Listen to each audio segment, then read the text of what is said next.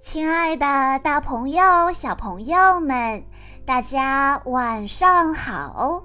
欢迎收听今天的晚安故事盒子，我是你们的好朋友小鹿姐姐。今天我要给大家讲的故事，要送给来自浙江温州的陈佑宁小朋友。故事来自。爱跳舞的孩子系列，故事的名字叫做《小雅越跳越好》。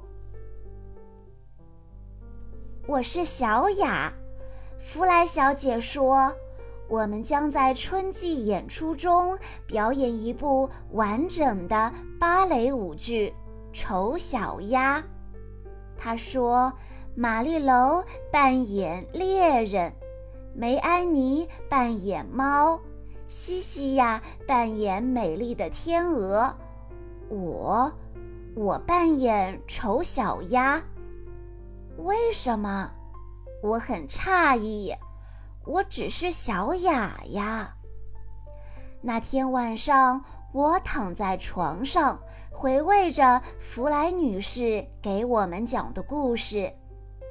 一个美好的夏日，鸭妈妈把它的蛋都孵出来了，最后出来的是一只很丑的鸭子。一只年长的鸭子问道：“哦，那是什么？火鸡吗？”鸭妈妈回答说：“不是我亲爱的鸭宝宝。”啊。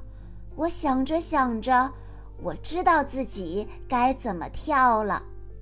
在接下来的那一堂芭蕾舞课上，弗莱女士把我们叫到她身边，教我们舞步。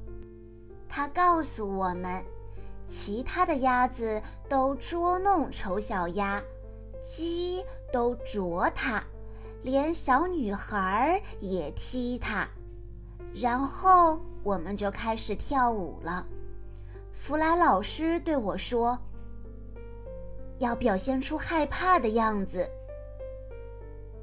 但是要学的舞步实在太多了，我忘记了要表现出害怕的样子。猫步，猫步，单腿跳跃。”一味的打脚小跳，双起单落跳，原地直腿跳。回家的路上，我一直在练习。丑小鸭想逃走，我也是。在接下来的又一堂芭蕾舞课上，弗莱女士一边弹奏音乐，一边说道：“电光闪闪。”风雨交加，啊，可怜的丑小鸭呀，它想到哪里去呢？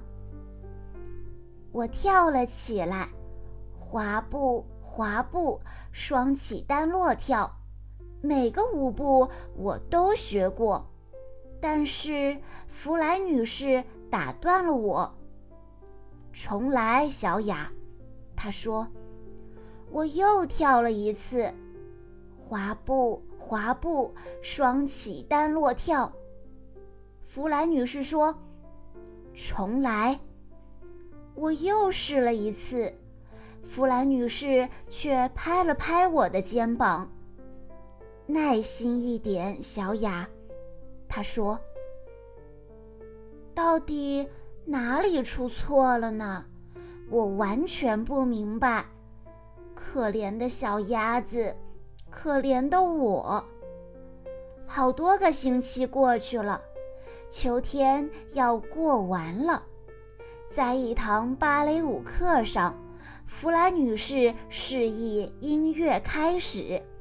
小提琴奏鸣后，她念起了旁白：“树叶变黄了，掉下来了，乌鸦在叫。”丑小鸭看到美丽的白色鸟儿飞向温暖的国度，自己却被抛弃在池塘的中央。其他的舞者越跳越好，扮演鸟儿的群舞演员飞过来又飞走了。双起单落跳，双起单落跳，双起单落跳。我知道应该怎么跳我的那些舞步，但我仍然是小雅。我笨手笨脚的，根本就没有长出翅膀。下课后，我独自留下来继续练习。有人在窃窃私语。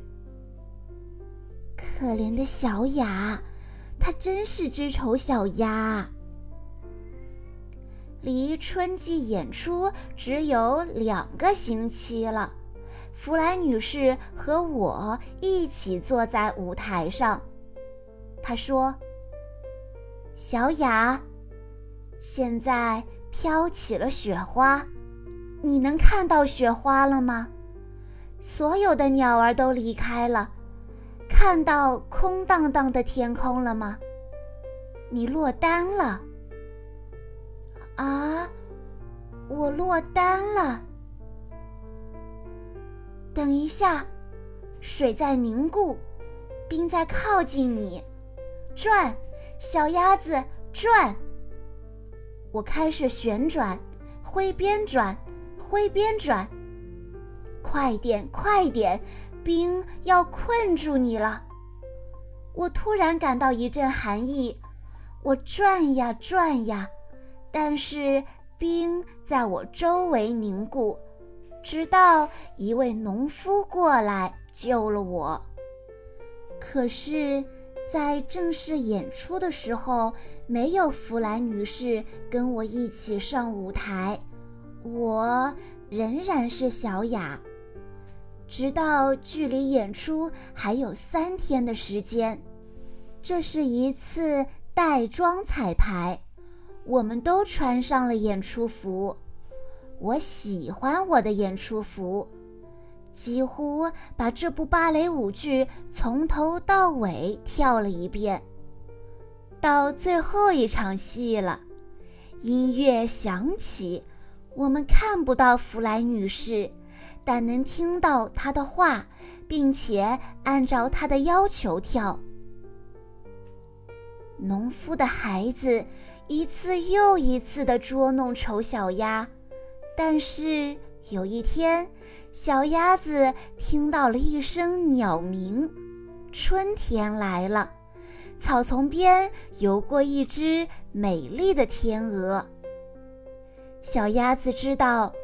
天鹅会咬它或者啄它，但是虽然它非常害怕，它还是朝着那只高贵的鸟儿游去。